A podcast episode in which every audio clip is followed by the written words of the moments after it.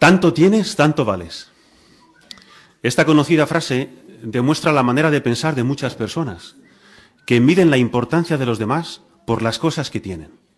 Su dinero, bienes materiales, inteligencia, habilidades, posición social, prestigio, fama, poder.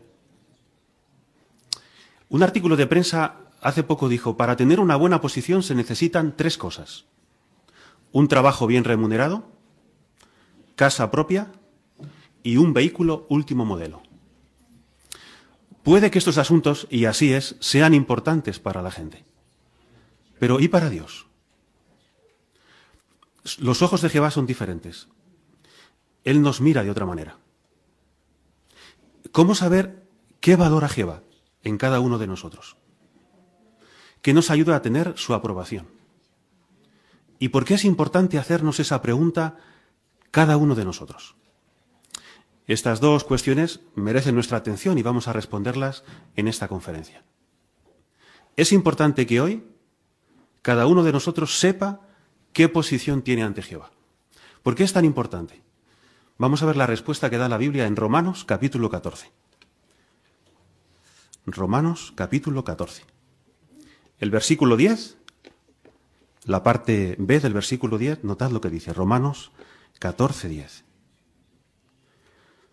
Pues todos estaremos de pie ante el tribunal de Dios. Y el versículo 12 añade, de manera que cada uno de nosotros rendirá cuenta de sí mismo a Dios. ¿Notas lo importante de saber qué posición tenemos ante Dios? A la luz del cumplimiento de las profecías de la Biblia sabemos que esto que hemos leído ocurrirá dentro de muy poco tiempo. De hecho, hasta pudiera ser algo inminente. Es decir, que cada uno de nosotros, cada ser humano, estaremos, por decirlo así, delante del tribunal de Jehová. Jehová nos juzgará. Rendiremos cuenta de nosotros mismos delante de Jehová. Rendir cuentas, ¿por qué? por lo que Jehová nos ha dado. Tiempo, energías, recursos, habilidades, es decir, por nuestra vida. ¿Cómo estamos utilizando nuestra vida? ¿Para agradar a los seres humanos o a nosotros mismos o para hacer feliz a Jehová Dios? Ambas cosas a la vez no son posibles. Los cristianos cada vez somos más diferentes a la gente que nos rodea. Y si no, piensa en cosas como nuestra opinión sobre la ropa, el entretenimiento, habla, modales, moralidad, matrimonio, respeto a la autoridad, etc. Es como si viviéramos en, en, dos mundos diferentes. De hecho, tenemos que luchar contra un lazo que puede paralizarnos, el temor a ser diferentes o el temor al hombre.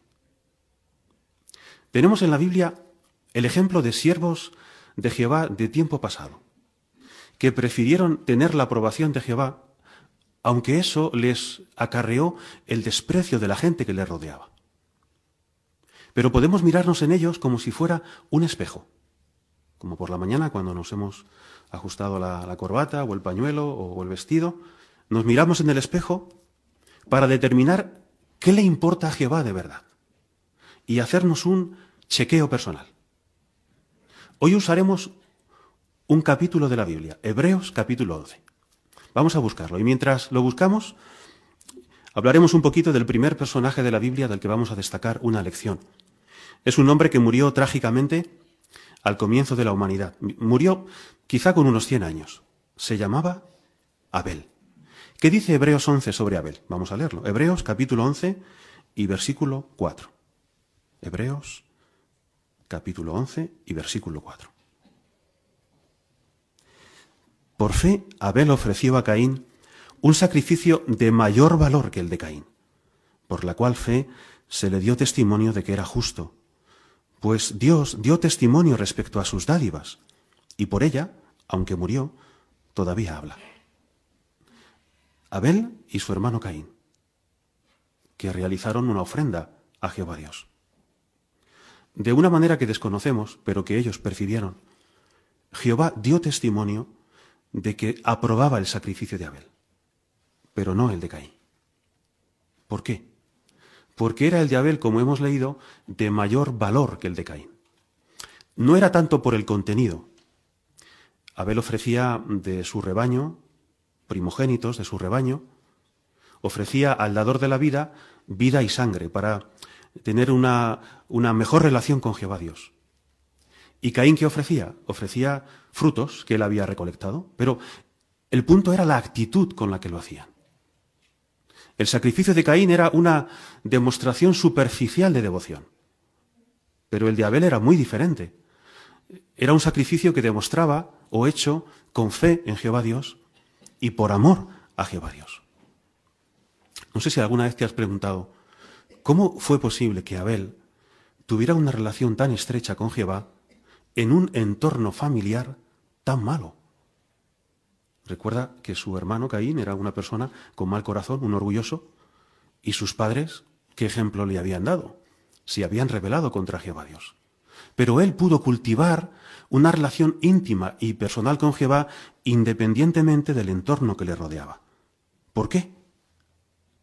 Pues seguro que, que tuvo mucho que ver que Abel meditaba, meditaba en Jehová Dios.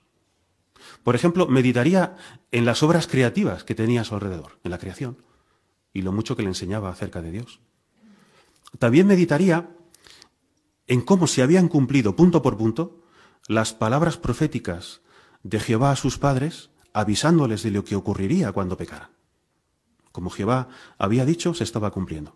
Meditaría Abel en la profecía que leemos en Génesis 3.15 y, y pensaría, ¿cómo va Jehová a arreglar el daño que ocasionaron mis padres? Seguramente que lo hacía o muchas veces seguro que pensaba contemplando a aquellos ángeles que estaban guardando la entrada al jardín de Edén, un ejemplo de fe, de lealtad.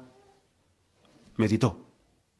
Y meditando, meditando en Jehová, pudo eh, granjearse la aprobación de Dios, una relación personal con Jehová. Hoy encontramos a ejemplos modernos como Abel, personas leales a Dios, aunque la situación familiar que les rodea no es la más favorable para servir a Dios. Piensa, por ejemplo, en, un joven llamado Jacob. Su padre era un superintendente cristiano respetado en un país de África. Pero después el padre abandonó a su madre, a la madre de Jacob, para vivir con otra mujer y fue expulsado de la congregación. La situación empeoró cuando el padre de Jacob se dio a la bebida. Él dice, iba a mi escuela bebido y me ponía en ridículo delante de los profesores y de mis compañeros de clase. O piensa en Julián. Sus padres fueron testigos de Jehová durante fieles a Jehová durante muchos años, pero se convirtieron en opositores apóstatas del cristianismo. En una ocasión se manifestaron con una pancarta en una asamblea donde estaba Julián también. Él dice, algunos que no sabían que eran mis padres me decían, ¿Has visto a esos apóstatas ahí afuera? Fue muy humillante, reconoce Julián. Pero ni Jacob ni Julián imitaron a sus padres. Superaron su situación familiar. Establecieron una relación íntima y personal con Jehová Dios. Ambos están sirviendo ahora en una sucursal africana de la sociedad Watchtower. ¿Te sientes identificado con, con Jacob, Julián, ¿Te sientes identificado con Abel? Quizá estás ahora afrontando incomprensión en, en tu familia, oposición o quién sabe si maltrato. Quizá te consuele recordar lo que Cristo dijo cuando estuvo en la tierra. Los enemigos del hombre serán personas de su propia casa. El que le tiene mayor cariño a padre o a madre que a mí no es digno de mí. Y el que le tiene mayor cariño a hijo o a hija que a mí, no es digno de mí. ¿Estás aguantando? ¿Estás soportando? Entonces eres digno de Jehová y de Cristo Jesús. Cinco siglos más tarde que Abel vivió en la tierra otro ejemplo, un hombre llamado Enoc. ¿Qué dice Hebreos sobre Enoc? Vamos a leerlo en el versículo 5 del capítulo 11. Hebreos, capítulo 11, versículo 5. Por fe, Enoc fue transferido para que no viera la muerte, y no fue hallado en ningún lugar, porque Dios lo había transferido, porque antes de su transferencia tuvo el testimonio de haber sido del buen agrado de Dios. Qué privilegio tan impresionante si lo piensas bien, antes de, en este caso, ser transferido significa morir. Antes de morir, de alguna manera, que Dios te dé a conocer, tenga su testimonio de que le agradas. No sé qué te parece, pero esta probablemente es la mayor aspiración que puede tener un ser humano, que Dios te confirme que tiene su aprobación. ¿Por qué? Enoch andaba con Jehová. Sería un buen padre, seguro, un buen esposo, pero había algo en Enoch que destacaba todavía, todavía más. Y era su, su trabajo como profeta. Era valiente. Sabes que él también iba como nosotros, publicando un mensaje, pero era diferente su mensaje. Nosotros hablamos a las personas de, de buenas noticias, de, de un mundo mejor, de un paraíso, de la solución a los problemas. Pero tú sabes lo que iba publicando Enoch a la gente. Él decía, imagínate, en un mundo impío, blasfemo, violento, con la influencia de demonios eh, transformados en hombres y los hijos de los demonios, llamados Nefilim, diciendo lo siguiente, miren, Jehová vino con sus santas miríadas. Hablaba en, pasado como si ya hubiera ocurrido esto, porque estaba seguro de que, así, de que así sería. Jehová vino con sus santas miríadas para ejecutar juicio contra todos y para probar la culpabilidad de todos los impíos respecto a todas las cosas ofensivas que hablaron contra él. ¿Qué te parece? ¿Cómo reaccionaba la gente? Pues te lo puedes imaginar. Rechazo, burla, mofa, amenazas, no solamente que deseaban matarlo, sino que intentaron matarlo. Pero él fue valiente, no se dejó intimidar. ¿Qué lección aprendemos de Enoch?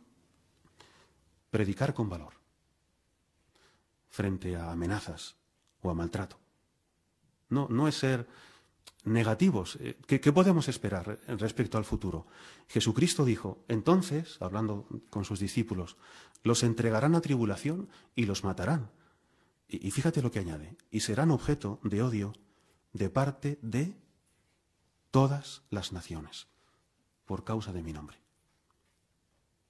Y así ha ocurrido una y otra vez. Piensa en nuestros hermanos en Ruanda, por ejemplo, el valor que demostraron en, tiempos de aquella cruel guerra civil.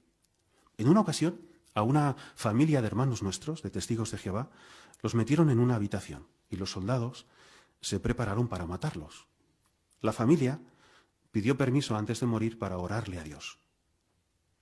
Permiso concedido, dijeron los soldados. Cada miembro de la familia fue orándole a Dios, pero en silencio. No se escuchaba lo que decían. Agachaban la cabeza y hacían su oración sin hablar. Menos el último miembro de la familia, la hija, una niña llamada Débora. Ella oró en voz alta. Mira lo que dijo. Jehová, esta semana Papá y yo hemos colocado cinco revistas. ¿Cómo vamos a volver a donde estas personas para enseñarles la verdad y ayudarlas a obtener la vida? Además, ¿cómo llegaré a ser ahora una publicadora? Quería bautizarme para servirte. Un soldado dijo, no podemos matarlos debido a esta niña. Y se les perdonó la vida a todos. Bueno, el final es un final muy hermoso, pero lo que queremos destacar, ¿qué le preocupaba a Débora? Hacer las revisitas y ser publicadora. Esta experiencia y el ejemplo de Enoch nos obliga a todos a preguntarnos, para mí, ¿qué lugar ocupa el ministerio del reino en mi vida? Estoy intensificando el tiempo y el esfuerzo en la obra de predicar y enseñar ante el fin inminente de este sistema? Es posible que tengas que predicar en un territorio apático, que no quiere saber nada de Dios ni de la religión. O quizá te sientes eh, inferior o muy limitado por, por tu salud, por tu edad, por tus capacidades. Pero si en tu ministerio hay, como había en Enoch, celo, esfuerzo y valor, eres del agrado de Jehová Dios, sin duda alguna. Casi 1400 años después de Enoch, nació un hombre sobresaliente, llamado Abraham. Él y su familia son dignos de ser imitados. ¿Por qué? Vamos a ver lo que dice Hebreos capítulo 11 sobre ellos. Hebreos capítulo 11 y versículos del 8 al 10.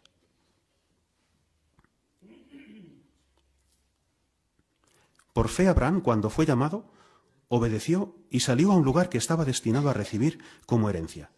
Y salió, aunque no sabía dónde iba. Por fe residió como forastero en la tierra de la promesa, como en tierra extranjera, y moró en tiendas con Isaac y Jacob, herederos con él de la mismísima promesa, porque esperaba la ciudad que tiene fundamentos verdaderos, cuyo edificador y hacedor es Dios. Dice la Biblia que, que Abraham y su familia salieron. ¿De dónde salieron? ¿Dónde vivían? Vivían en Ur, una ciudad impresionante, una ciudad reino amurallada, protegida por tres fosos de agua. Los descubrimientos que se han hecho en Ur revelan que las casas eran muy grandes, 13 o 14 habitaciones. Imagínate, qué pedazo de casa. Y se han encontrado muchos restos que demuestran que era una ciudad próspera, culta y cómoda. Allí vivían Abraham y su familia. Salieron por orden de Jehová y ¿a dónde fueron? No lo sabían. ¿Y cómo iban a vivir? Como nómadas en tiendas de campaña. Hoy aquí, mañana allí, como extranjeros. ¿Pudieron haber vuelto a Ur? Pudieron haberlo hecho, pero no lo hicieron. ¿Por qué? Porque ellos querían ir a una ciudad, a la mejor ciudad posible. Y aunque Madrid es muy bonita, no es Madrid. ¿Qué, ciudad era? Una que tiene fundamentos, fundamentos que son imposible de tumbar, porque el edificador es Jehová, el reino de Dios. Aunque a Abraham le faltaban, evidentemente, mucha información, es posible que comenzara, comenzara a discernir algunos aspectos del propósito de Jehová y esperase un día en el que Jehová gobernara la tierra. ¿Dónde depositaba Jehová? ¿Dónde depositaba Abraham su confianza? Pues no en la ciudad donde vivía, evidentemente, sino en las manos de Jehová. Hoy hay cabezas de familia, testigos de Jehová, que rechazan ofertas de trabajo porque no quieren perderse reuniones, o porque quieren llevar una vida sencilla. Qué gran confianza están mostrando en Jehová Dios. Uno de ellos, un padre cristiano, dijo, llenamos nuestra vida con la verdad, yendo a todas las asambleas, preparándonos para las reuniones, asistiendo a estas y haciendo de la predicación una parte regular de nuestra vida. Y ahora añadí una frase que quizá habéis escuchado, una, una frase impresionante. La verdad no es parte de nuestra vida, es nuestra vida. Todo lo demás gira en torno a ella.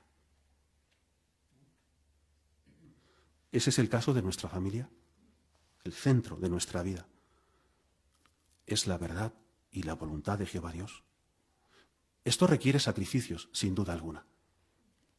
¿Recuerdas lo que Cristo prometió para quien hace este tipo de sacrificios? Jesús dijo cuando estuvo en la tierra, en verdad les digo, nadie ha dejado casa o hermanos o hermanas, o madre o padre o hijos o, o campos por causa de mí y por causa de las buenas nuevas, que no reciba el céntuplo ahora, en este periodo de tiempo, casas, hermanos, hermanas, madres, hijos, campos, y en el sistema de cosas venidero, vida eterna.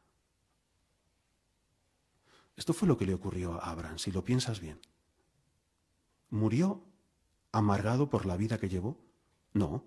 ¿Qué dice la Biblia? Que murió en buena vejez, viejo y satisfecho. Aunque reconocemos que criar a una familia en la regulación mental de Jehová y mantenerla en este mundo tan complejo es una empresa difícil. Puede que sea, quizá, el trabajo más difícil. Pero si con vuestro ejemplo estáis inculcando en vuestros hijos la abnegación de Abraham y de Sara y su espíritu de sacrificio, esa es la mejor herencia que podéis dejarles. 290 años después de la muerte de Abraham, Moisés huyó de Egipto. ¿Por qué? Vamos a leerlo en Hebreos, capítulo 11, versículos 24 al 26. Hebreos capítulo 11 y versículos 24 al 26. Por fe Moisés, ya crecido, rehusó ser llamado hijo de la hija de Faraón escogiendo ser maltratado con el pueblo de Dios más bien que disfrutar temporalmente del pecado. Porque estimaba el vituperio del Cristo como riqueza más grande que los tesoros de Egipto, porque miraba atentamente hacia el pago del galardón. ¿Qué, ¿Qué, vida tendría Moisés en Egipto? Desde el punto de vista de los seres humanos, la mejor vida posible. Era el hijo de la hija del faraón, quien era considerado un dios. Sería una de las personas más importantes de la tierra a los ojos de los seres humanos habría recibido la mejor educación posible y tendría la posibilidad de triunfar de verdad en el mundo, una carrera muy prometedora. Pero lo dejó y prefirió ser maltratado como parte del pueblo de Dios. ¿Por qué? En el versículo 26 hay dos, hay dos razones. Mira la segunda. Porque miraba atentamente hacia el pago del galardón. Porque, dicho de otra manera, meditaba en las promesas de Jehová a sus antepasados y disfrutar de esas promesas, del cumplimiento de lo que Jehová había prometido, cuando lo que le ofrecía el mundo era comparado con eso, pues sería un montón de basura. Otra razón, un poquito antes, porque estimaba el vituperio del Cristo más que las riquezas de Egipto. Cristo es una eh, palabra que significa ungido, escogido. Él mismo iba a ser escogido ungido por Jehová, para realizar un trabajo impresionante, liberar a Israel de la esclavitud egipcia. Sentirse usado así por Jehová. ¿Qué le podía ofrecer Egipto comparado a eso? Nada, en absoluto. ¿Qué hay de ti, joven? ¿Qué te parece el ejemplo de, de Moisés? ¿Estás haciendo planes para un futuro temporal o eterno? Moisés pudo disfrutar temporalmente de aquello, pero sus planes, sus metas, sus objetivos miraban hacia lo eterno. Esto le ocurrió también a Sofía. ¿Sabes? Sofía era una bailarina muy buena, una bailarina impresionante, recibió muchas becas y codiciados puestos en compañías de ballet de todo Estados Unidos. Ella dice, me encantaba que me admiraran, me creía superior a mis compañeras, pero no era feliz. Famosa, pero no era feliz. Entonces vio el vídeo, lo que los jóvenes preguntan, ¿qué haré con mi vida? Y dice, comprendí que el mundo, fíjate qué reflexión, comprendí que el mundo me había dado éxito y admiración de los fans a cambio de mi devoción completa a Jehová. Oré con todo mi corazón y decidí dejar la danza. ¿Y ahora cómo se siente? Pues eh, dice, no extraño mi vida antigua, mi esposo y yo somos precursores. Somos muy felices. No somos ni famosos ni tenemos muchos bienes. Pero tenemos a Jehová, varios estudios bíblicos y metas espirituales. No me arrepiento de nada. No te vas a arrepentir de nada. Si haces del servicio a Jehová la carrera de tu vida. El mismo año que murió Moisés, una mujer salvó su vida. Se llamaba Raab. ¿Por qué salvó su vida cuando Jericó fue destruida? Vamos a comprobarlo leyendo Hebreos 11, 30 y 31. Hebreos capítulo 11 y versículos 30 y 31.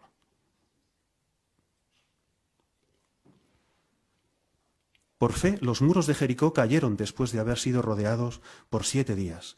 Por fe, Raab, la ramera, no pereció con los que obraron desobedientemente, porque recibió a los espías de manera pacífica una prostituta en, Jericó, pero que tenía fe en el poder de Jehová Dios. Había escuchado lo que Jehová estaba logrando en su pueblo y él, ella quería disfrutar de la protección y servir a ese Dios.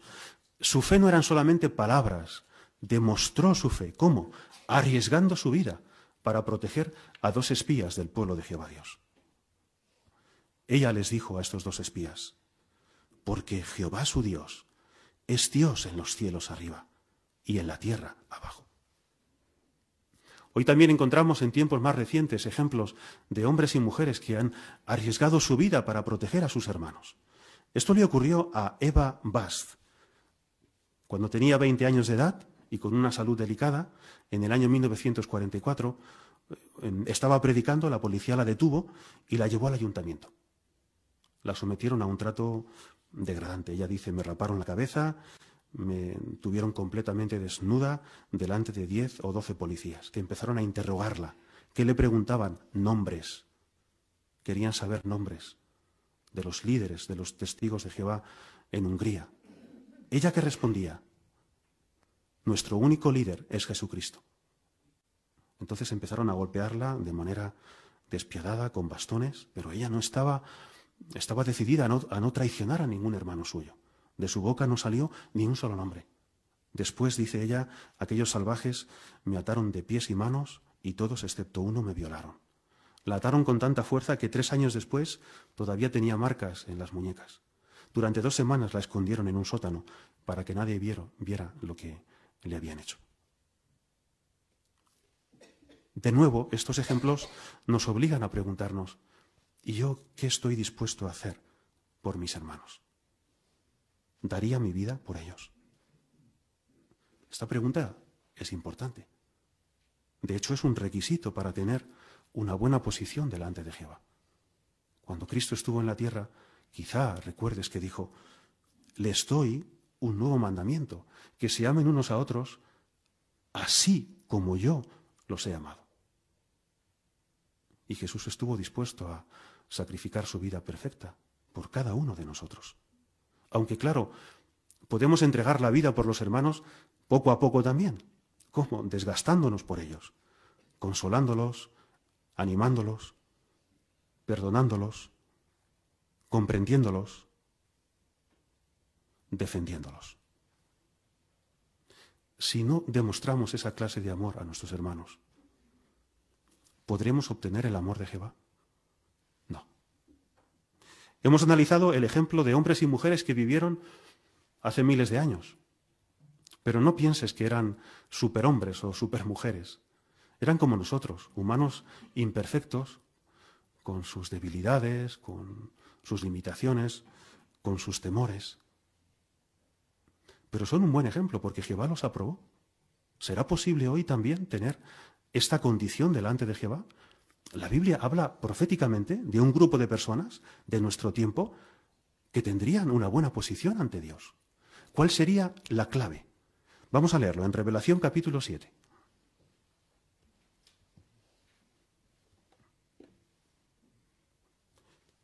y versículos 9 y 10. Revelación capítulo 7, versículos 9 y 10.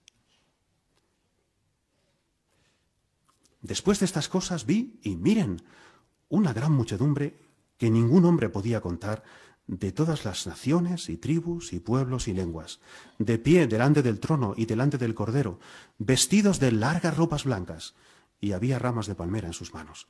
Y siguen clamando con voz fuerte y dicen, la salvación se la debemos a nuestro Dios, que está sentado en el trono y al cordero. Interesante, hemos terminado como empezamos, delante del trono, delante de Jehová y de Cristo Jesús.